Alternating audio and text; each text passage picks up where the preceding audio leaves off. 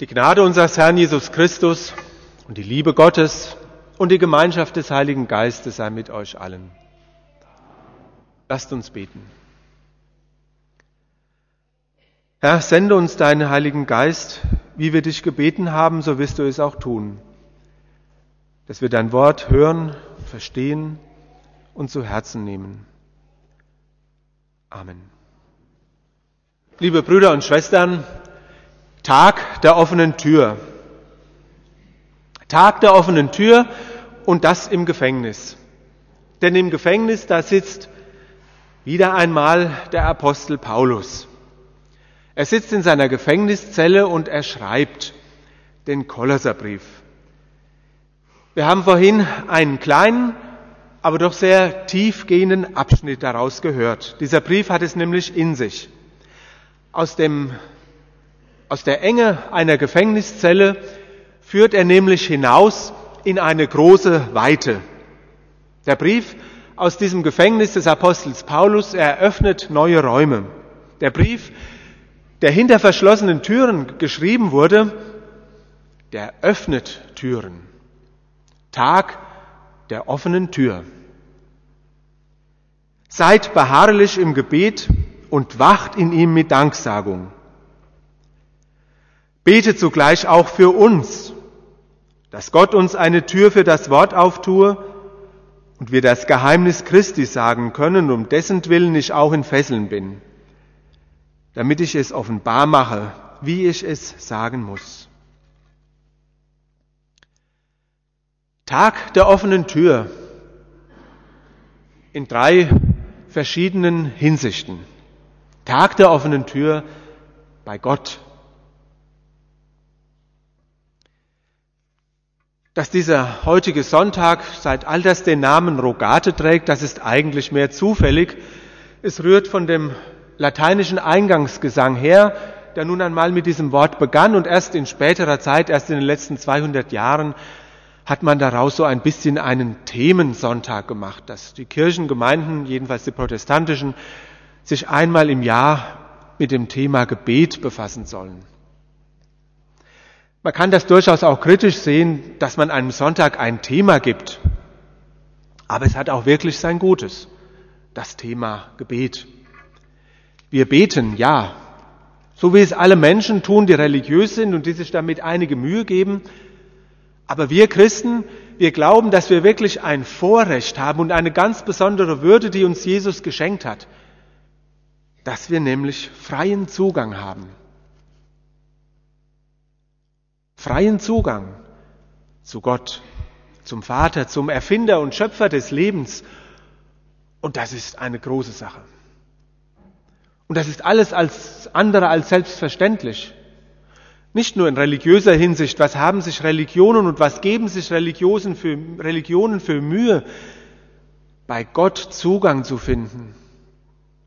Sie bringen Opfer dar. Sie rufen inbrünstig, sie haben bestimmte Gebetszeiten, sie haben Vorschriften für ihren Glauben, nur damit Gott sie erhört und ihnen gnädig ist. Aber nicht nur in religiöser Hinsicht, auch in weltlicher versuchen wir nur uns vorzustellen, wir würden gerne mit dem Bundespräsidenten reden wollen oder mit Angela Merkel. Da ist natürlich für einen Menschen, für uns nicht einfach was zu machen. Oder einfach nur, wenn man an einer großen Firma angestellt ist, beim Chef einen Termin zu kriegen. Ohne vorherige Absprache vollkommen unmöglich. Und wenn man nicht gut gelitten ist, schon gar nicht. Man findet verschlossene Türen. Die Tür zu Gott aber, die ist geöffnet. Gerade jetzt. Jetzt im Moment ist Tag der offenen Tür beim lebendigen Gott. Wenn wir hier zusammen sind als Christenmenschen im Namen Jesu Christi Gottesdienst feiern, im Gebet, im Gottesdienst kommt das Gebet nicht nur an bestimmten Stellen vor, wie nachher im Fürbittengebet, beim Eingangsgebet, beim Perfektionsgebet, was ich stellvertretend spreche, nicht nur wenn ich sage, lasst uns beten, sondern der ganze Gottesdienst ist von Gebet durchdrungen. Deshalb ist es mir auch so lieb, dass wir auch in der Abendmahlsliturgie die Einsetzungsworte in ein Gebet hineinstellen. Wie anders als im Gebet können wir vor Gott reden. Aber nicht nur jetzt im Gottesdienst ist Tag der offenen Tür, sondern auch nachher und morgen und übermorgen. Und zwischendurch, da ist Nacht der offenen Tür bei Gott. Jederzeit können wir zu ihm kommen und können ihm sagen, was uns durchs Herz geht oder auch durch den Kopf und durch die Gedanken. Und das ist ein großartiges Vorrecht, was wir haben. Ein herrliches Geschenk, was uns Jesus gemacht hat, dass wir mit unserem Gebet zum Vater kommen können. Was machen wir daraus? Wer von euch betet regelmäßig und wie betet er? So viele Arten von Gebeten gibt es, so viele Formen, die sich im Lauf des Christentums herausgebildet haben. Das Morgengebet, das Abendgebet. Wenn die Glocken läuten und uns zum Mittagsgebet erinnern oder wenn wir uns zum Essen niedersetzen, wie schön ist es in unserem Land, dass überhaupt Glocken läuten. Und wie schade ist es, was Menschen das dann als Störung empfinden. Ich habe es kürzlich selbst bei einer kirchlichen Tagung bei einer Synode erlebt. Glocken fangen an zu läuten, aber keiner stört sich dran, alle reden einfach weiter. So ist das ja eigentlich nicht gedacht, sondern eher so, dass man mal innehält, vielleicht ein kurzes Gebet spricht, vielleicht auch mal gar nichts spricht, Stille gibt, die Gegenwart Gottes zu ermessen. Viele Formen gibt es davon, Martin Luther und viele heilige Menschen haben gesagt, sie haben durch den Psalter beten gelernt, weil da alles vorkommt.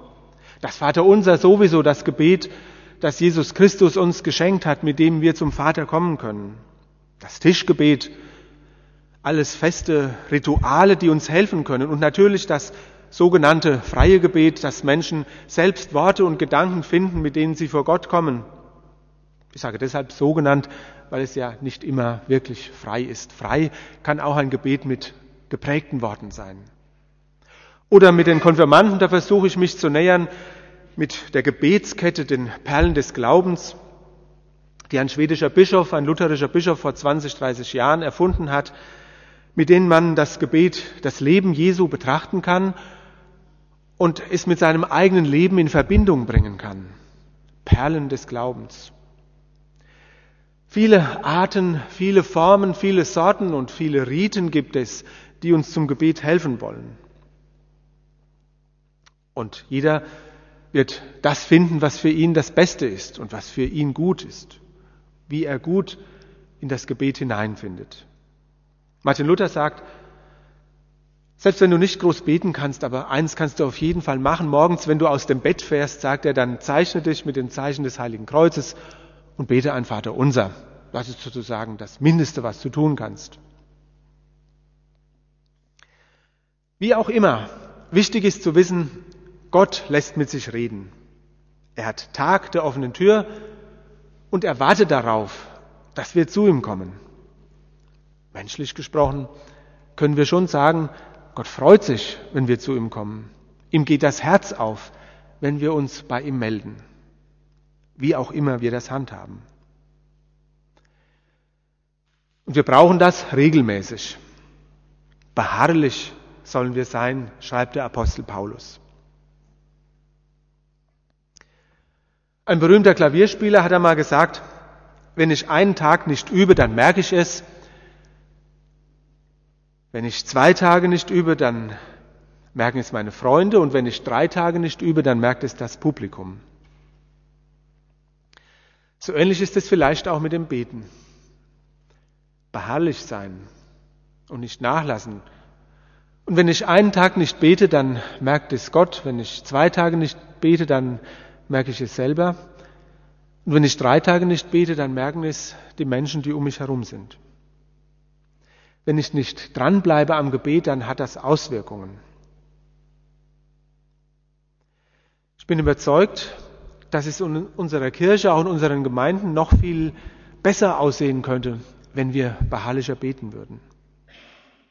Und dabei ist die Tür doch offen. Nutzen wir sie doch, treten wir ein, benutzen wir die offene Tür zu Gott.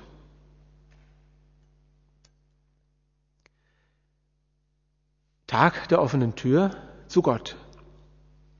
aber auch, und das ist das zweite, Tag der offenen Tür zueinander. Paulus sitzt im Gefängnis. Er sitzt hinter verschlossenen Türen und trotzdem hat er Gemeinschaft mit seinen Glaubensgeschwistern.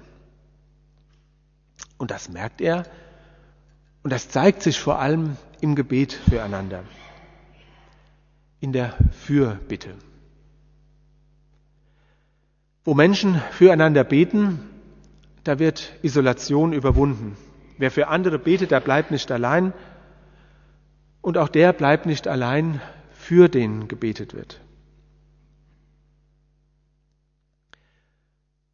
Vielleicht hat der ein oder andere schon einmal von der Initiative Open Doors gehört. Das ist eine Missionsgesellschaft, die sich vor allen Dingen um Christen kümmert, die um ihres Glaubens willen in Gefängnissen sitzen, überall in der Welt. Und sie rufen dazu auf, diesen Menschen Briefe zu schreiben und in diesen Briefen auch nicht zu vergessen, zu sagen, dass man ihrer gedenkt, dass andere Christen für diejenigen beten, die im Gefängnis sitzen, dass die, nicht, dass die wissen, dass sie nicht allein sind.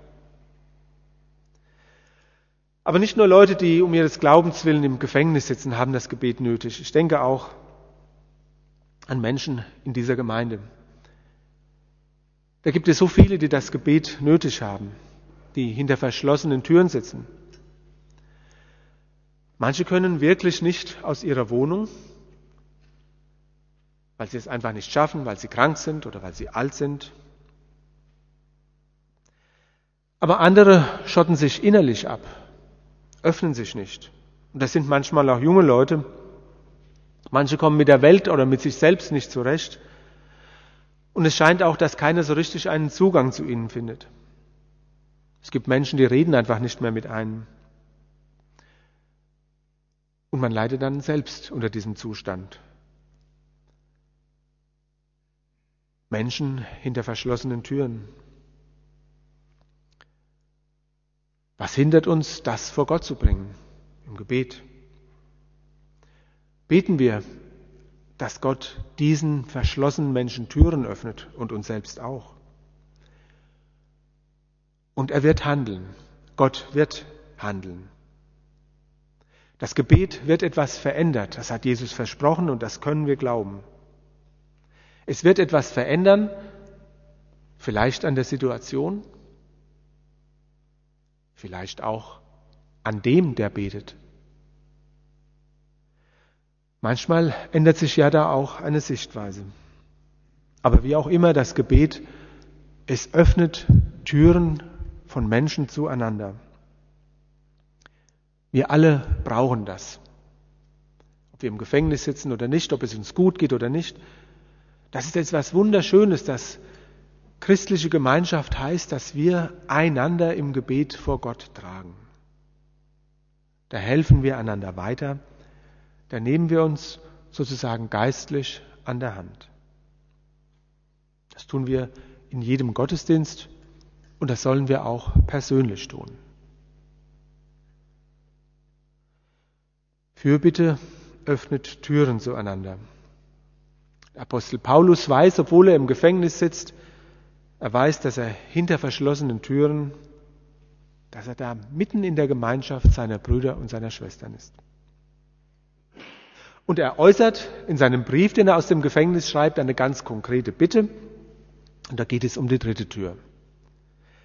Tag der offenen Tür für das Evangelium. Betet für uns, dass Gott uns eine Tür für das Wort auftue und wir das Geheimnis Christi sagen können. Interessant. Paulus betet nicht, dass Gott ihm eine Tür auftut und er wieder aus dem Gefängnis freikommt, damit er endlich aus diesem Loch herauskommt, sondern er betet und er bittet darum, dass die Leute beten sollen, dass Gott eine Tür für das Evangelium aufmacht. Eine Tür für die frohe Botschaft von der großen Liebe Gottes zu den Menschen. Eine Tür für die gute Nachricht, dass niemand auf dieser Welt verloren ist, dass Gott seinen Sohn gesandt hat, dass jeder, der glaubt, gerettet werden kann vom ewigen Verderben. Das ist die Hauptsache. Das soll nicht hinter verschlossenen Türen bleiben, das soll hinaus in die Welt. Das muss hinein in die Häuser, das soll hinein in die Herzen von Menschen, damit Menschen gerettet werden und heil werden. Denn immer da, wo das Evangelium hinkommt, da geschieht etwas. Da geschieht, dass Zerbrochenes ganz wird, Zerbrochenes oder was zu zerbrechen droht, heil wird. Wo immer das Evangelium hinkommt, da passiert Rettung aus der Verlorenheit. Wo immer das Evangelium hinkommt, da kommt auch Friede hin, Friede in die Menschenherzen, Friede, in denen zuvor Friedlosigkeit war. Wo das Evangelium hinkommt, da fallen Fesseln ab, Fesseln, die Menschen geknechtet haben, da gehen Türen auf, da werden Gefangene, selbst wenn sie körperlich gefangen sind, sie werden innerlich frei. Paulus geht es im Gefängnis gar nicht um sich, sondern es geht, es geht ihm um das Evangelium. Öffnet durch eure Tür, durch euer Beten eine Tür für das Evangelium. Das ist seine Bitte. Das ist letztlich auch der Sinn allen Gebets. Dass Gott mit seiner Gnade einzieht in mein Herz, dass er mit seinem Trost bei mir einzieht, wenn ich traurig bin und nicht weiter weiß, dass er mit seiner Kraft bei mir einzieht, wenn ich schwach bin und wenn ich zweifle. Öffnet durch euer Beten eine Tür für das Evangelium, so schreibt Paulus an die Empfänger seines Briefes und diese Bitte, die gibt er heute Morgen an uns weiter. Das ist unsere Aufgabe als Gemeinde. Da sind wir alle drauf angewiesen. Und gerade wenn es auch etwas zu verbessern gibt, wenn es Kritik gibt, und ich weiß, es gibt immer etwas, was man verbessern kann, und es gibt immer Leute, die sagen, das müsste man anders machen, das könnte man anders machen, und das darf man auch sagen. Aber man muss es sagen, so dass man auch ein Gebet hat für die anderen, für diese Gemeinschaft der Gläubigen. Das ist unsere Aufgabe. Wir alle sind darauf angewiesen, auf das Gebet. Wir alle brauchen es. Wir Pfarrer ganz besonders. Ganz besonders auch der Kirchenvorstand, der sich Mühe gibt, Gutes zu tun, Dinge in Bewegung zu halten oder Dinge in Bewegung zu bringen, Sachen zu regeln und dabei natürlich auch manches falsch macht, genau wie wir Pfarrer auch. Wir alle brauchen das, dass wir im Gebet darin aufgehoben sind. Wir wollen das alles vor Gott bringen. Unsere Gemeinde, die Menschen, die Gesichter, die wir vor uns haben, die Leute, die uns lieb sind und auch die Leute, die uns nicht so gefallen. Wir wollen das vor Gott bringen und wir wollen ganz gewiss sein, dass er dem Evangelium damit eine Tür öffnet. Rogate betet wo gebetet wird, da ist Tag der offenen Tür. Die Tür zu Gott steht offen, die Tür zu Mitmenschen geht auf, die Tür für das Evangelium wird geöffnet. Tage der offenen Tür. Treten wir ein, klinken wir uns ein, beten wir mit. Seid beharrlich im Gebet und wacht in ihm mit Danksagung. Betet zugleich auch für uns, dass Gott uns eine Tür für das Wort auftue und wir das Geheimnis Christi sagen können, um dessen Willen ich auch in Fesseln bin, damit ich es offenbar mache, wie ich es sagen muss. Der Friede Gottes, der höher ist als alle Vernunft, bewahre eure Herzen und Sinne in Christus Jesus. Amen.